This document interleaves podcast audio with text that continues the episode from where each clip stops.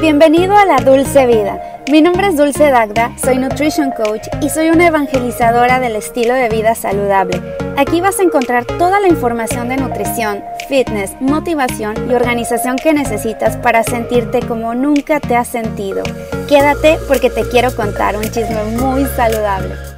¿Qué onda? ¿Cómo estás? Bienvenido a la Dulce Vida. Mi nombre es Dulce Dagda, soy Nutrition Coach, tengo una maestría en nutrición y dietética y gracias por conectarte, gracias por estar aquí en un episodio más de mi podcast y también de las transmisiones en vivo que estoy haciendo vía Facebook para que te conectes. Generalmente lo estoy haciendo los días lunes, pero esta semana se me complicó muchísimo porque tuve mil cosas que hacer. Ahora estoy en México, estoy en la ciudad de Querétaro, que es donde viví muchísimos años y ahora pues vine unos días de vacaciones y también para hacer algunos pendientes que tenía. Tengo muchísimos pendientes aquí. Y también después de aquí nos vamos para las navidades con la familia a Tepeji del Río y mi esposo se va también para México, igual yo lo acompaño algunos días para pasarla por allá. Bueno, vámonos directo a lo que vamos a estar hablando el día de hoy. Hoy voy a hablar de algunas causas del hambre excesiva que me han escrito, me han pedido mucho que, y, esto también lo veo mucho con, con, mis pacientes, con mis clientes que me preguntan, Dulce, es que tengo muchísima hambre todo el tiempo y no la quito con nada y aunque coma y coma y coma, y de hecho siento hambre después de haber comido, es algo súper raro y en realidad es bastante, no es normal, pero es común, es más común de lo que te imaginas. Hay mucha gente que lo padece e incluso hay gente que siente antojo y este es el más típico de todos, que cuando terminas de comer siempre te da ese antojo de dulce, que dices, no importa qué tan lleno esté, siempre me va a caber algo dulce, siempre me va a caber ese postrecito. Eh, biológicamente, o más bien es algo biológico también, que siempre tenemos un pequeño espacio para las cosas dulces porque lo que está dulce teóricamente o a nivel biológico nuestro cerebro lo reconoce como muy calórico. Entonces, para vivir requerimos de la glucosa, no que requeramos del azúcar como tal, pero requerimos de la glucosa. Entonces, para una forma de supervivencia del ser humano e incluso de todos los animales, este, bueno, no de todos, pero no el del león, pero, pero bueno, de algunos animales, de algunos y de nosotros, es que las cosas que nos saben dulces son altamente calóricas y por lo tanto nos van a hacer sentir bien, nos van a dar mucha energía y nos van a hacer guardar grasa. ¿Para qué? Para cuando no haya comida, entonces podamos acudir a esas reservas de grasa. El problema es que esas cositas dulces las tenemos 24 horas, 7 días a la semana y no lo tenemos en forma natural porque lo dulce, por ejemplo, de la fruta y que se sabe que todas las tribus antes de que existiera toda esta modernidad utilizaban la fruta por periodos cuando había. Entonces, cuando había eh, en verano se comía mucho más fruta, se, se subía más de peso porque durante el invierno no había tanto acceso a comida. Entonces era guardar grasa para después, eso en la era paleolítica. Ya después, cuando eh, venía el invierno, en las épocas de frío, entonces ya eh, no había tanta comida y utilizaban esas reservas de grasa como energía las personas. Pero ahora el problema es que nos quedamos con la misma biología y seguimos teniendo acceso, más bien tenemos acceso todo el tiempo a comida que no es la más saludable y que nos causa ese disparo de abrir el cerebro y decir quiero seguir y seguir comiendo. Y para la mayoría de nosotros es bastante normal que los hábitos alimenticios cambien en ciertas situaciones. Por ejemplo, después de, de hacer ejercicio, a todos nos da hambre. Eso es normal. ¿Por qué? Porque acabas de gastar muchísima energía o bastante o poca o mucha energía, pero sobre todo si haces ejercicio de pesas o incluso el ejercicio cardiovascular, pues gastas muchas calorías. Entonces tu cuerpo te pide más comida, eso es normal.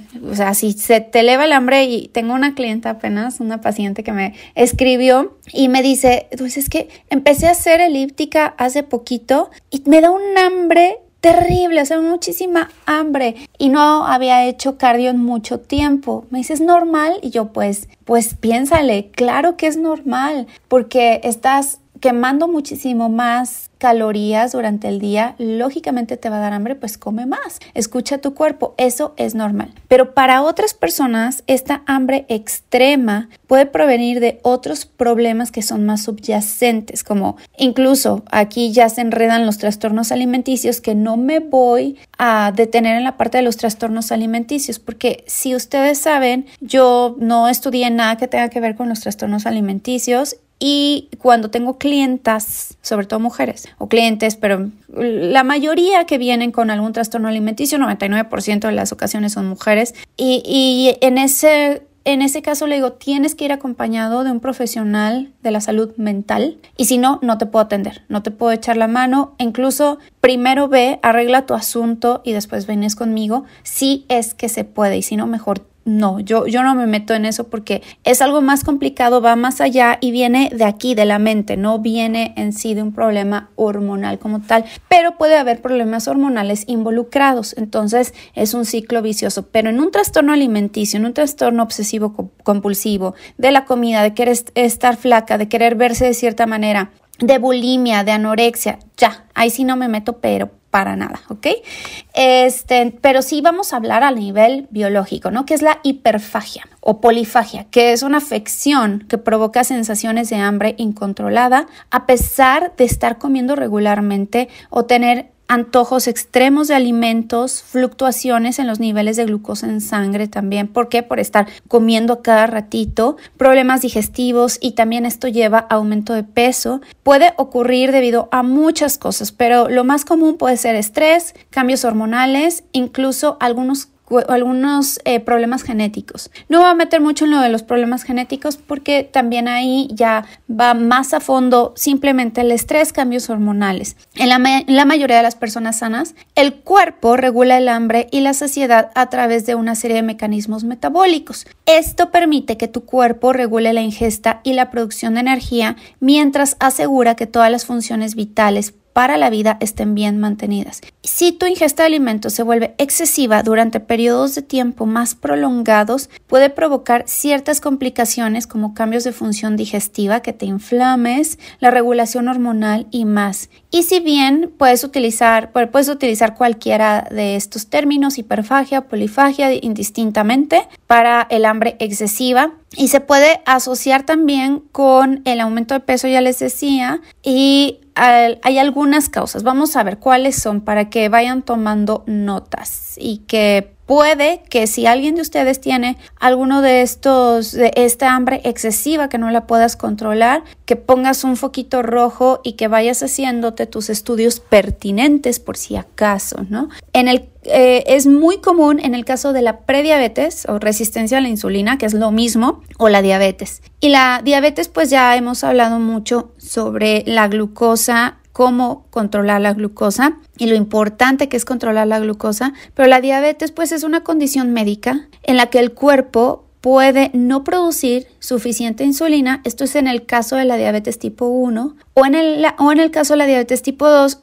que no utiliza la insulina que ya existe de manera eh, pero de manera eficiente, ¿no? Que ya existe en el cuerpo y que se está produciendo una y otra y otra vez hasta que los receptores a la insulina se vuelven sordos, se vuelven ciegos, se, se hartan y ya no aceptan la insulina como tal. Y la insulina, pues ya sabes que es una hormona liberada por el páncreas que te ayuda también a la parte de supresión del apetito y puede conducir a una reducción de la ingesta de alimentos. Ayuda a transportar la glucosa a las células para energía. Pero el problema, y como esto es una hormona, pues es un problema hormonal. en los problemas hormonales no nada más se tratan de hormonas sexuales, hormonas femeninas, masculinas. No, tenemos muchas más hormonas involucradas y una de ellas, que es una de las hormonas maestras, es la insulina. Por eso tenemos que controlar la ingesta de glucosa. Si los niveles de glucosa, porque, o sea, entendamos esto, si tus niveles de glucosa están altos y la insulina no puede actuar correctamente debido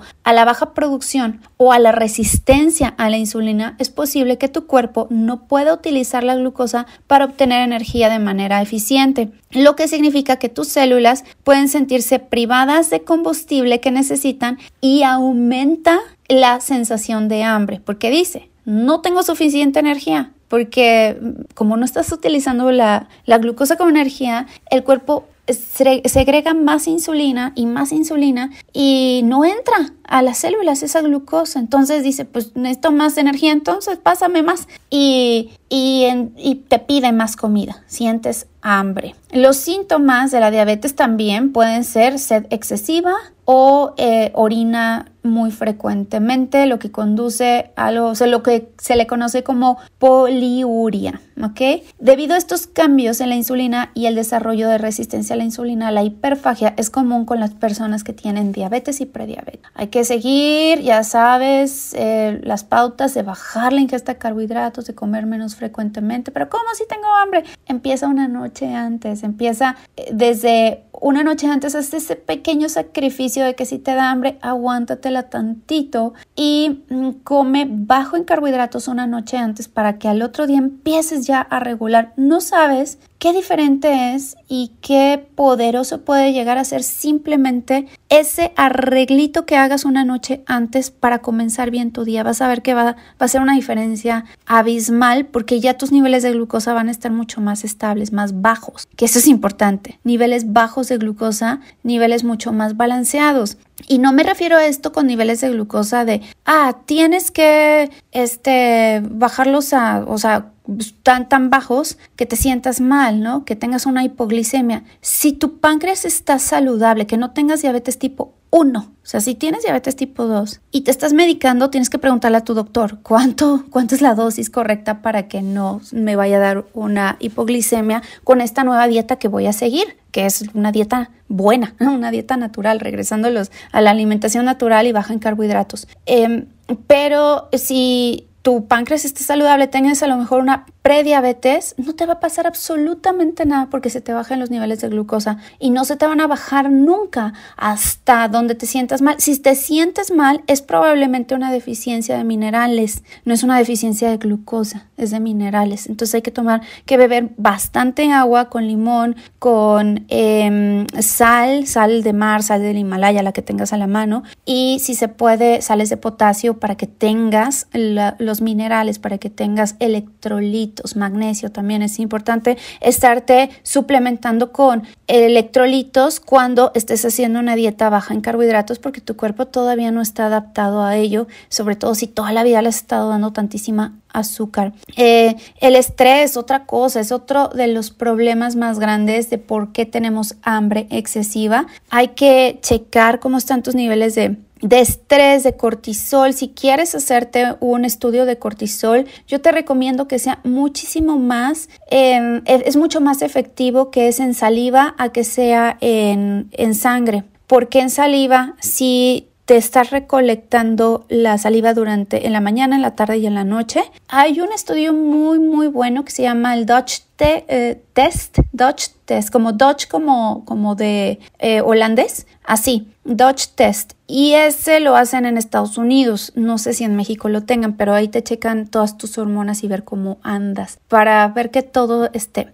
Ahora, otra cosa que también te puede dar hambre excesiva es justamente tener la glucosa excesivamente baja porque te estés medicando, porque tengas diabetes tipo 2 o prediabetes y estés utilizando metformina o algunos antidiabéticos que te pueden bajar la glucosa tanto que te empieces a sentir mal y con un hambre terrible. Bueno, eso tienes que hablarlo con tu doctor. En el caso de la diabetes tipo 1, bueno, sería el caso de la insulina, que te inyectaras más insulina. Yo eh, con diabéticos tipo 1 no trabajo porque sí es una cuestión mucho más médica y si tienes que ir acompañado de tu doctor 100%, eh, tu experto en diabetes, que yo estoy muy, muy entrada en, este tema de la diabetes y que probablemente voy a hacer una certificación, pero como aún no tengo esa credencial de poder trabajar con, un, con una persona que tenga diabetes tipo 1, mejor no me meto, pero chécalo, a lo mejor fue, y, y fíjense que los, las personas que tienen diabetes tipo 1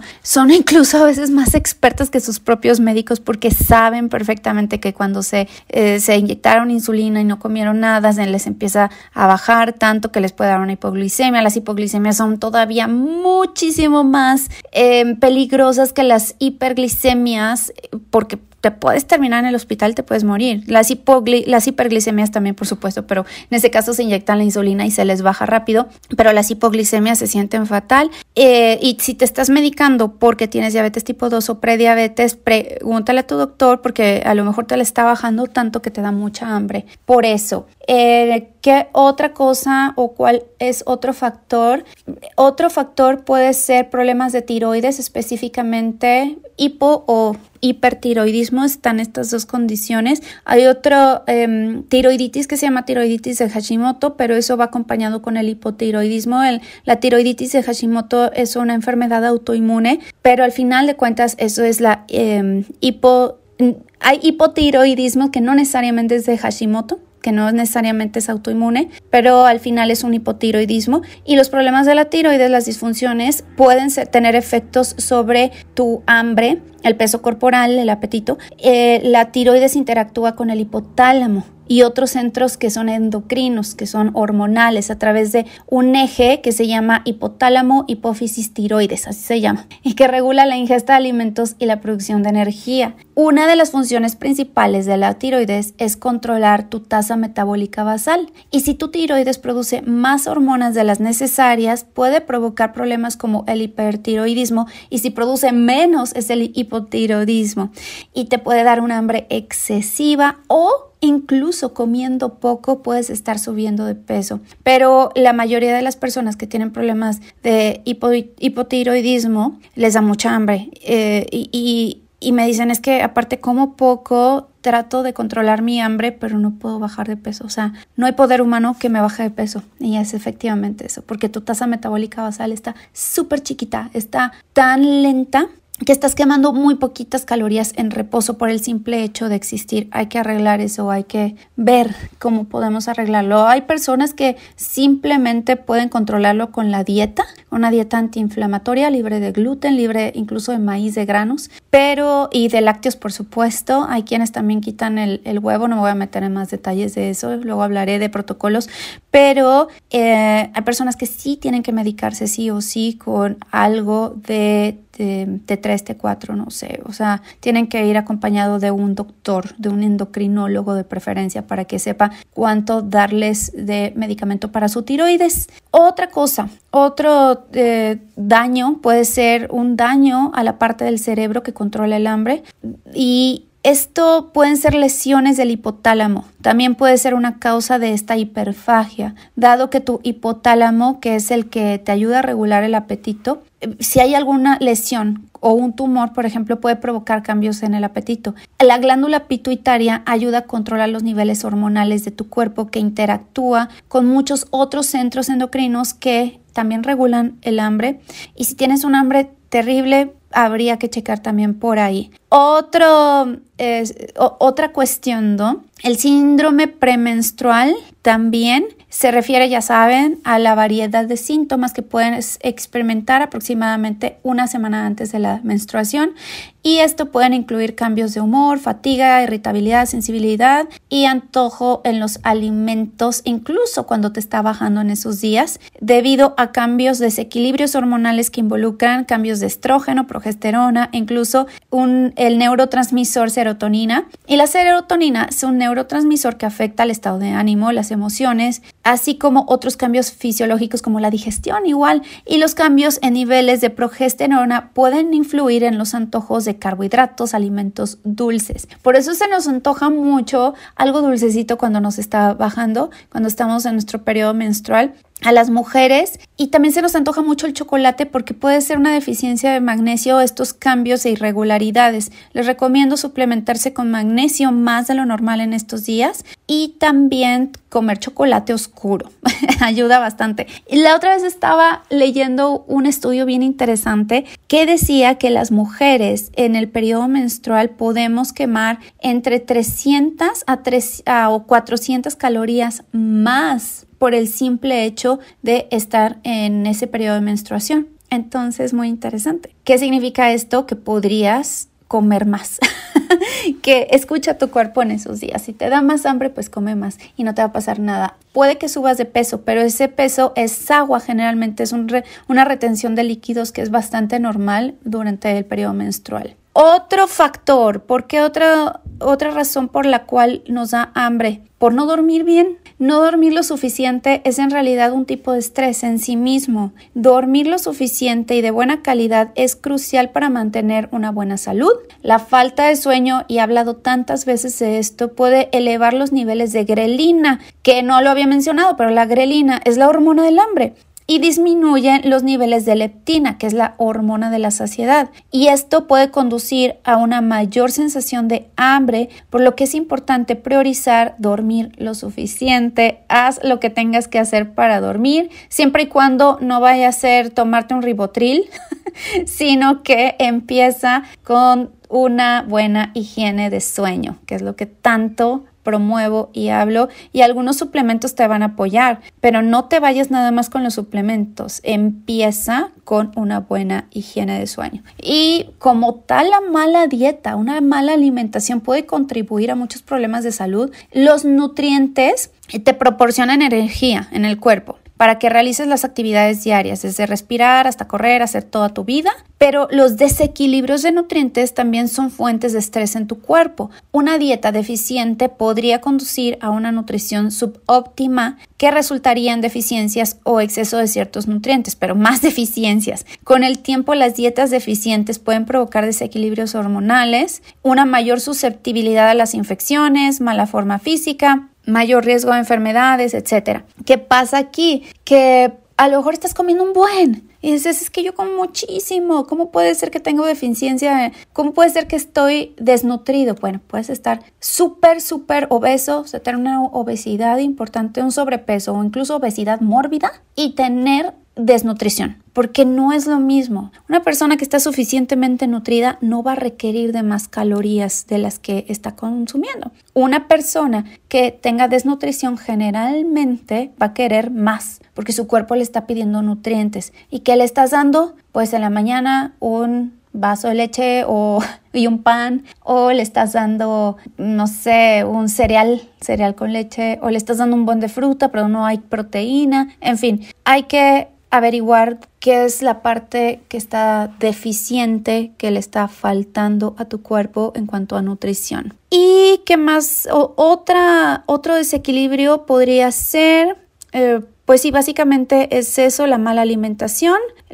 ah, muy importante, checarte, ve, hazte estudios de absolutamente todo. Cuando digo absolutamente todo, casi siempre van y se hacen un perfil, un panel metabólico y ya está. No, hay que checarse las hormonas, un perfil hormonal, si se puede, si tienes a lo mejor una resistencia a la leptina, ya te decía la leptina, y esto va muy acompañado de una mala alimentación. Las personas que tienen un exceso de grasa acumulado en su cuerpo probablemente tengan resistencia a la leptina y tengan mayor producción de grelina, porque la grelina, que es esta hormona que ya les digo que te da mucha hambre, se libera y se produce en la grasa. Entonces hay que tener ahí, tomarlo en cuenta. Si tú tienes un exceso de grasa y te da mucha hambre, probablemente venga a una resistencia a la leptina. ¿Cómo se controla la resistencia a la leptina cambiando la alimentación? Es que todo va desde la dieta, amigos. Cuesta trabajo. Hay gente que si ya tenga una obesidad muy, muy, muy importante, tendría que apoyarse de algún medicamento. Yo no trabajo con ningún medicamento para nada. Yo trabajo solamente con, con alimentación, con dieta y con mucha fuerza de voluntad. Desafortunadamente, en mi caso, yo no puedo prescribir ningún medicamento. Desafortunadamente y afortunadamente, porque la verdad no me interesa meterme con medicamentos. Es, es algo que e, alguien por ahí me decía hace poco, oye, ¿por qué no estudiaste medicina? yo, no, no es mi área, no, no es lo que me gusta. No, no, gracias. A mí lo que me gusta es esto, la nutrición. Y claro que hay muchísimos médicos funcionales y que se meten en el área de la nutrición y está excelente, pero eh, no la forma tradicional, ¿no? Ya después tú te tienes que enfocar más a otras cosas, pero bueno, y otras razones también por las cuales no me interesó eh, estudiar medicina. Bueno, chicos, pues espero que les haya gustado el episodio del día de hoy. Si tienen alguna duda, me pueden escribir a través de redes sociales, de Instagram. Por aquí alguien me preguntaba, Ebus, y Levis, ¿correr es un ejercicio totalmente completo? Te diría que no, no es un ejercicio totalmente completo porque es un ejercicio simplemente aeróbico. Tengo un eh, iba a ser un episodio, pero no, ese no lo tengo en el podcast, pero sí lo tengo en mi YouTube. ¿Por qué correr? ¿Por qué caminar es mejor que correr para la pérdida de grasa? Y no que caminar sea un ejercicio completo tampoco. Tienes que fortalecer los músculos. Pero el problema de correr es que si no lo haces con una técnica perfecta,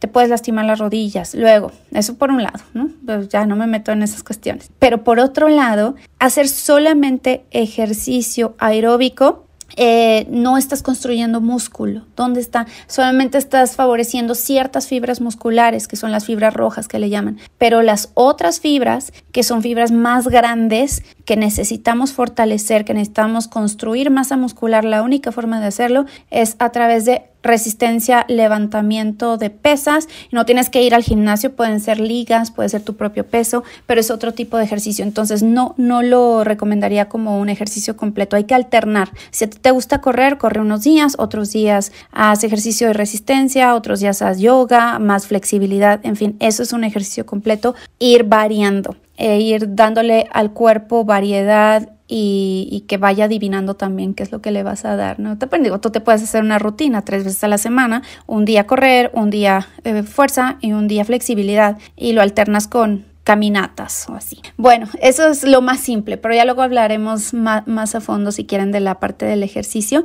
Espero que les haya gustado. Cualquier cosa, escríbanme, síganme a través de las redes sociales, vayan a mi página si quieren concertar una cita, una consulta de 15 minutos conmigo. Es simplemente una plática inicial para que me cuentes qué necesitas, si yo te puedo apoyar. Ahí discutimos precios también, porque luego, luego, ¿y cuánto cobras? Espérense, hay que hablar primero y luego vemos, ¿no? Lo de los precios.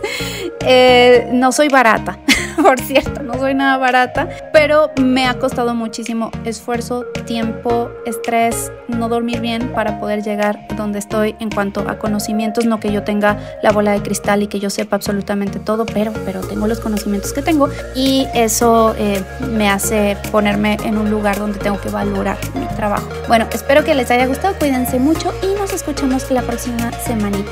Bye.